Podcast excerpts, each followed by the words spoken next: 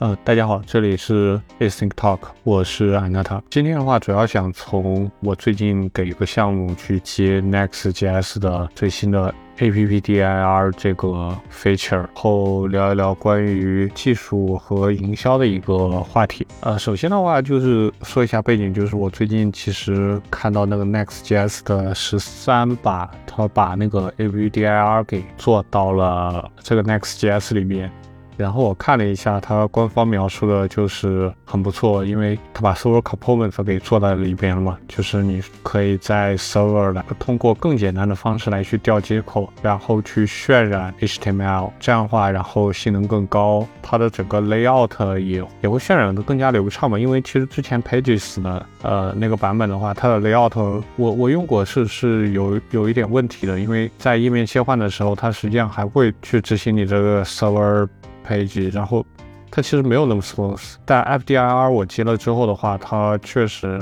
效果还是相当不错的，就至少用户体验的性能上来说还挺快的。OK，那事情的背景是这样的，然后然后我看了它的一些介绍，我心情很激动，然后我就尝试拿最开始两个非常非常简单的页面，大家不就可以理解成那种 privacy 的那种协议的页面，都是纯静态的嘛，拿那种页面，然后来去做一个最简单的接入。然后试了一下，发现效果确实还不错，而且能接，而且也没什么太明显的 bug。然后我就花了点力气，把我整个项目给转到了 FDIR 那个上面。刚开始一切都很好，页面访问性能高了很多，SEO 其实也变得稍微简单了一点，呃，一切都很好。然后我就把它放在那里。但是过了几天，我偶尔，因为因为我是拿那个 Railway 去部署的，Railway 它有一个特点就是。它会只根据你的用量来收费，然后五美元以内的话，它是不收费的。所以我就会比较关注它的一个 CPU 和内存的性能。隔几天再看一下那个项目的话，我发现事情有点不对，因为它那个内存内存是只升不降的。项目启动的话，我内存大概会到一个两百五，接近三百兆的一个内存，虽然很大，但是我觉得也还能接受。然后。再过一段时间，它就会很容易的到一个六百兆左右的水平。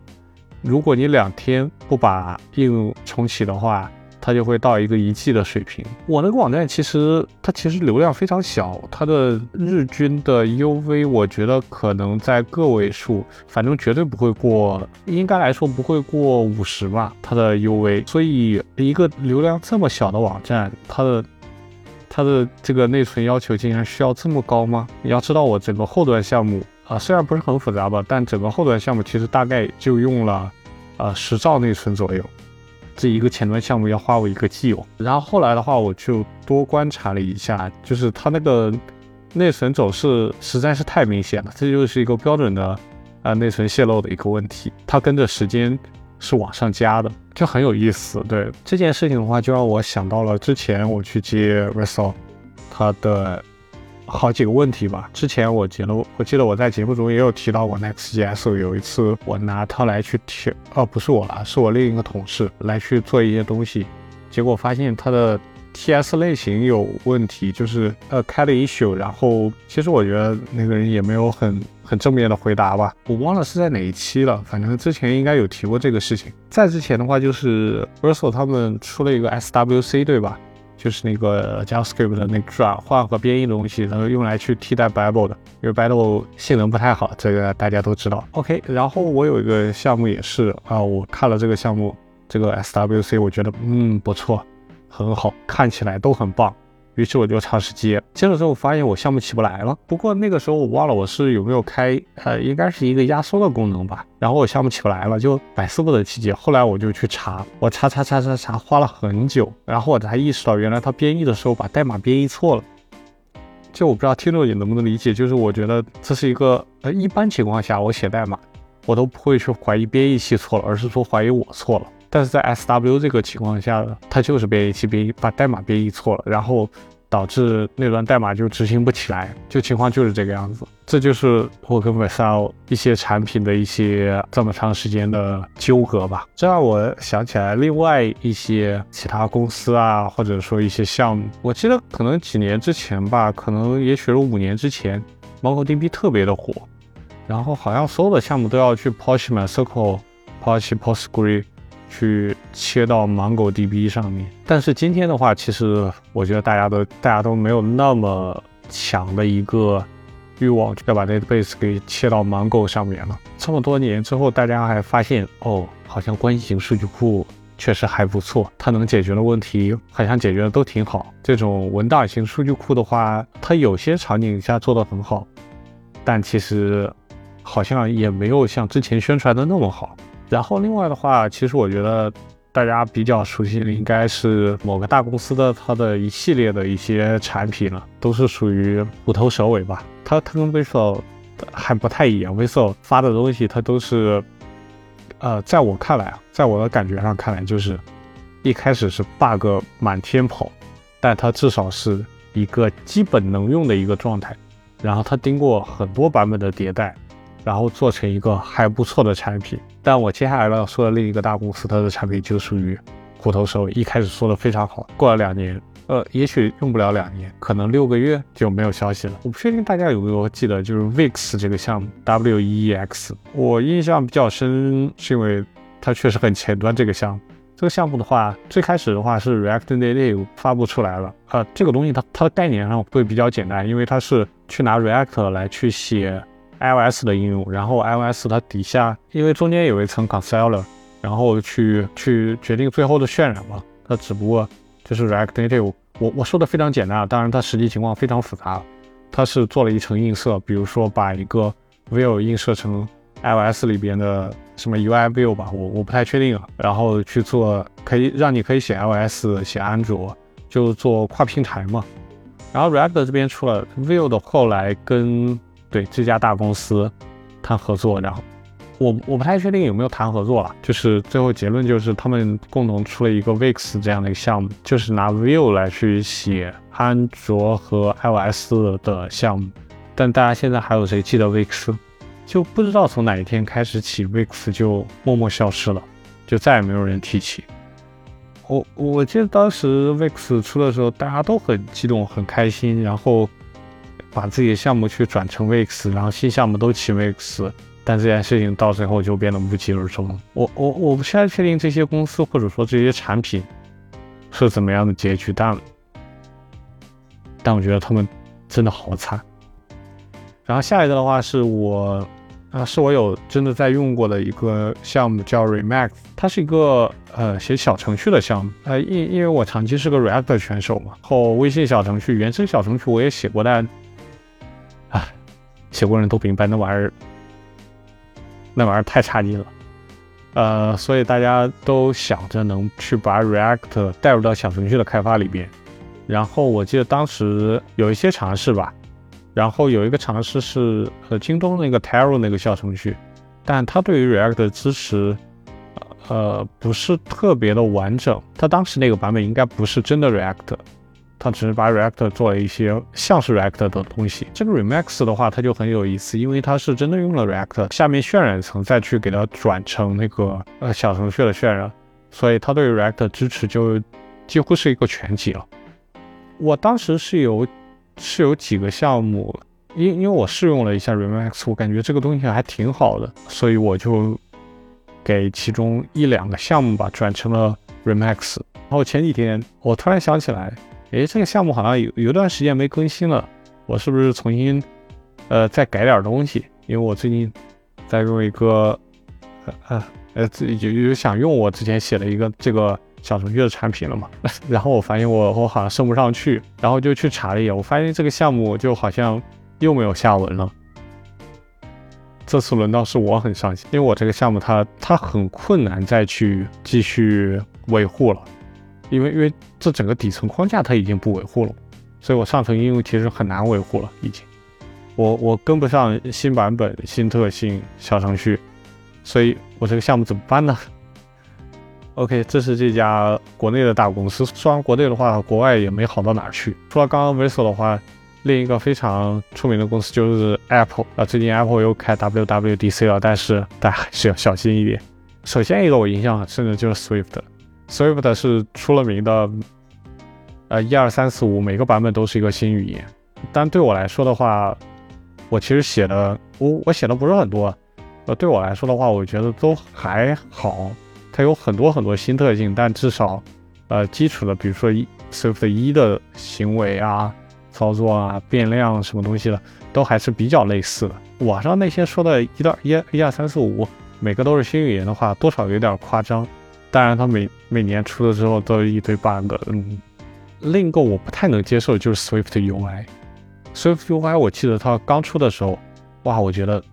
哇，苹果这个脑瓜终于把事情想明白了，UI 就是应该去做成这种声明式的，而不是说我一个个在什么 add sub view 这种这种命令式的。啊，苹果终于开窍了。然后这个 Swift UI 看着也很不错。OK，然后我就把自己的项目开了一个新项目，我当时热情很高嘛，我就开新项目来去写 app。然后写着写着发现不对，哎，我好像没办法用路由，就路由是一个非常常见的操作嘛。然后我就去找，哦，发现苹果它就不支持。呃，我我因因为我是写 React 嘛，我知道就是其实路由这个东西，它只是 view 对吧？自己拼的话也是能拼出来的。然后就去尝试找解决方案，哎，我发现好像不太行，就是 Swift UI 它给了很，它几乎没办法去实现 router 这样的事情。然后我当时想就，呃，OK，没办法做那种强 router，我就做软 router 吧。然后拼命凑凑凑出来一个 app，就是中间过程中总是有各种很神奇的问题，比如说顶上 navigation bar，它有时候是大的，有时候是小的，就就这个操作。你就不明白是哪行代码到底错了，它是，它是一个没有逻辑的行为。哦，我知道，呃，各位听众现在听起来可能觉得我是在胡说，但但我觉得你找一个当时可能在 Swift 一大概这个时间点的 iOS 开发工程师聊聊，我觉得他多多少少能回想出来这种很神奇的场景。呃，然后另外一个我非常不能接受的很明显的 bug 就是我两个 sheet 它就不能。弹出了，这也是一个非常没有逻辑的问题，呃，非常没有逻辑的一个 bug。就 Swift UI 它它每时每刻都有这样的问题。到今天的话，哎，我忘了它到版本几了，反正已经出了很多年了。但是之前我重构，我我我花了很大的精力，然后很高的热情去把一个 app 重写成 Swift UI，但到今天我。真的有点害怕，它即使出了这么多年，我我觉得我也不敢再做这样的事情了。然后前面说了这么多的话，好几家公司也好好些产品，我是觉得其中有一些公司出的产品让我让我非常伤心。比如说我说国内那个大公司，它的开源产品，我觉得我觉得我应该不会再用了，因为因为它它对整个项目造成的伤害实在太大了，你整个。基础框架如果用他们那一套，他们过了一段时间说不维护就不维护了，就你这个项目基于它上层的一个项目就就没办法再运行，呃，不是没办法再运行吧，是没办法再维护了。另外的话，第二类公司的话，就像 Apple 这种，Apple 这种它出的产品是我不得不说体验是不怎么好的，像是最近出了那个 VR 眼镜，苹果的 VR 眼镜，虽然。网上好评不断，怎么样？但如果是我，我我我不会买第一代，因为它之前伤我伤的太多了吧，大概这个样。然后苹果的开发软件，它出的一些框架什么库的话，其实我觉得可能到第三、第四个版本，我也许会拿来用一用。呃，出版的话是不要想。我到后面的话，我应该不会呃太用苹果什么出版的第一代产品，甚至第二代产品。当然 M 一是例外，M 一确实。嗯，很好用，推荐大家换 M 一。然后再有一种就是 Verso 这种公司吧，他们做的产品，就像我刚刚描述的，就是它的官方 PPT 写的非常的完美，非常的好，各种东西都感觉好像你往前踏出了一个时代。但是它第一代产品，它总会给你各种非常低级、让你意料不到的一些问题，就比如说像 SWC，它它能把编译代码编错，像是 Next。啊，它虽然能用，但是但是那个内存泄露其实也相当于不能用的水不能用的情况了，就类似这样的。但是这家公司我觉得他犯的这些错误的话都还好，因为他只要多打几个 patch，多修几次的话，呃，事情都是还能做成的。至少他第一版出来的时候，他能证明说这条路是走得通的。我知道很多公司在在对于员工方面的话就会说，呃，新员工你要有。你要去挣你自己的 credit 啊，然后才能什么升职加薪，就这样。那我也想说的话，公司也有这样的 credit。如果你一次、两次、三次、四次，你次次都发一些看起来很好，但是过两个月就完全不维护的东西，那公司的 credit 也会下降。我不要这样，太让大家伤心。OK，前面说到这些公公司或者说这些。开源产品的一些问题，那我们这样的开发者，我们再去做技术框架选型的时候，有一个很重要的问题，就是怎么样才能不被骗？当然，这个这个骗，这里的骗是带引号了，也没有那么骗。我觉得这个问题不只是我们普通开发者吧，就包括一些 leader 的话，尤其是更需要来去来去看怎么样能不被骗这件事情。举一下我之前的两个例子吧，一个的话就是我之前在看那个。我之前刚加入某一家公司的时候，然后 leader leader 告诉我，我们要用这个 RPC 的框架，这个 RPC 框架特别牛逼，特别好，性能非常棒，然后各种 SDK 的支持也非常的到位。因为然后我当时其实有点呃怀疑啊，因为 RPC 框架的话，一般就那么呃非常少的几个选项，然后他提到这个 RPC 框架的话，我我甚至从来没听说过，然后我就去看了一下，我发现他们文档。或者官网或者代码都写的，呃，没有看代码，就都写的他们都性能很牛牛逼很好，但是他们没有 benchmark，他们只是有代码，然后说自己写的很好，然后我其实就怀疑更大了，因为你说你性能好的时候，你没有一个 benchmark 做对比吗？这是一件很难以想象的事情，但这个项目它就是这个样。后来的话，我我因为。迫于压力嘛，然后就去尝试一下这个 RPC 框架。我其实也没有做 benchmark，但我惊到了，因为你猜它性能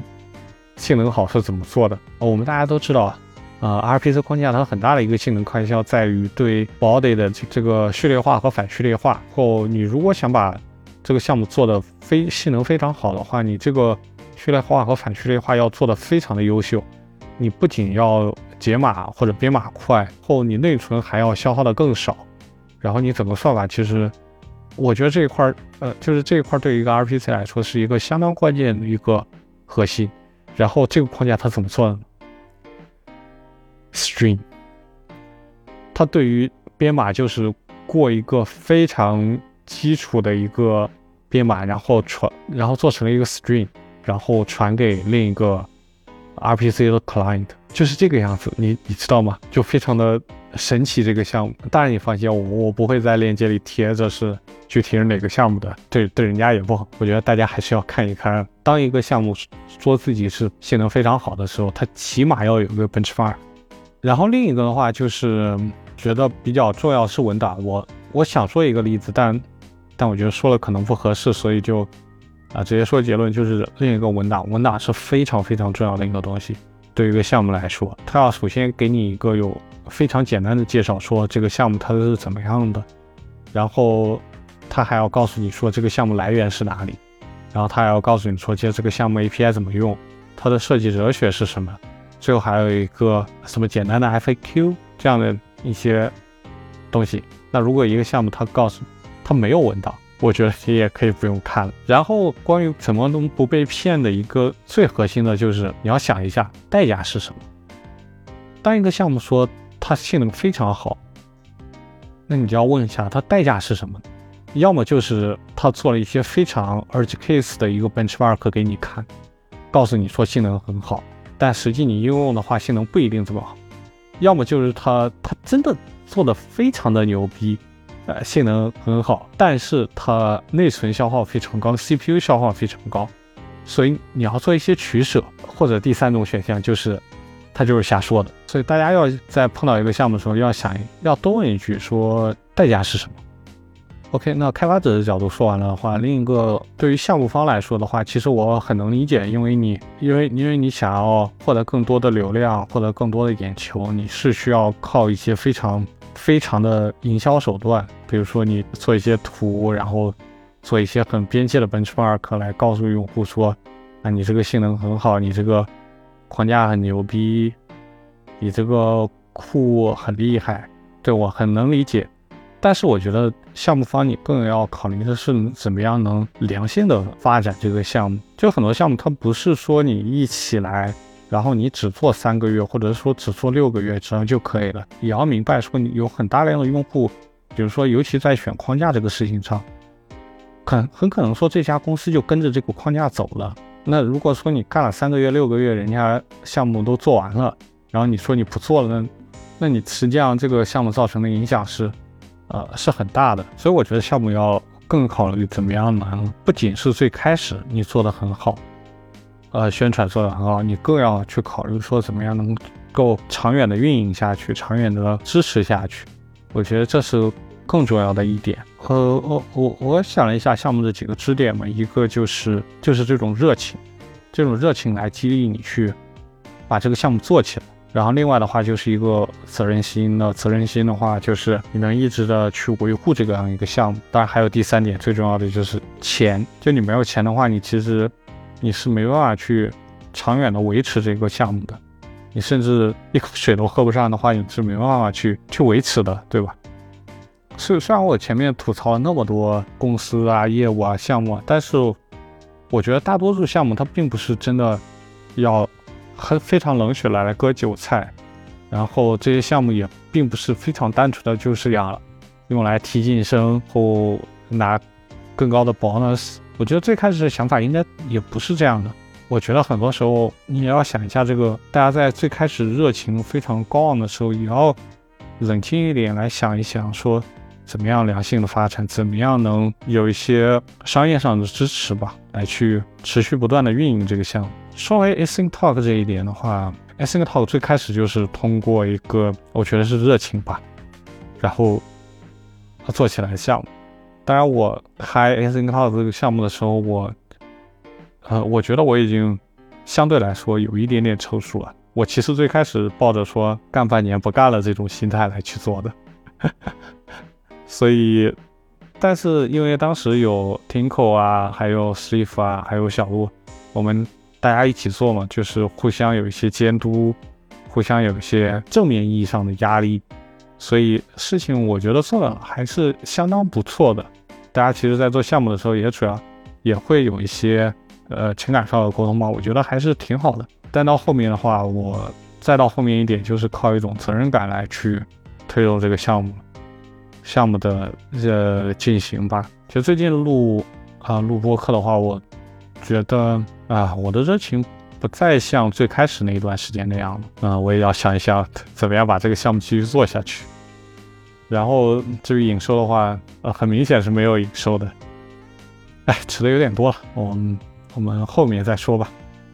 OK，那今天的话，我们这一档呃 Async Talk 的话，大概就到这里。然后最后总结一下，主要是觉得各位作为一个开发者的话，你再去选定某一个技术框架或者说新技术的时候，你要不要那么的贸然去做决定吧？还是要看一看文档，看一看它的 benchmark，看一看它的它的这个设计是怎么样的，甚至说做一些小的 demo 来去做一些简单的 case 来去证明说，呃，这个项目还不错。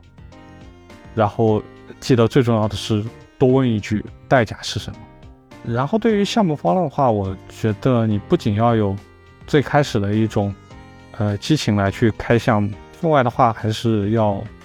多有一些责任心，然后多有一些呃长远运营的想法吧。还是要看一些这个怎么样能够获取一些收益，来让这个项目更长远的来去进行。这不仅仅这绝对不仅仅是挣钱的问题。就你想一下，如果一个商业产品，他用了你们的项目，这个商业产品它是这个商业应用，它是真的很想长远去做发展，结果不能说因为你底层框架你不维护了，然后这个带来的损失实际上是更大的。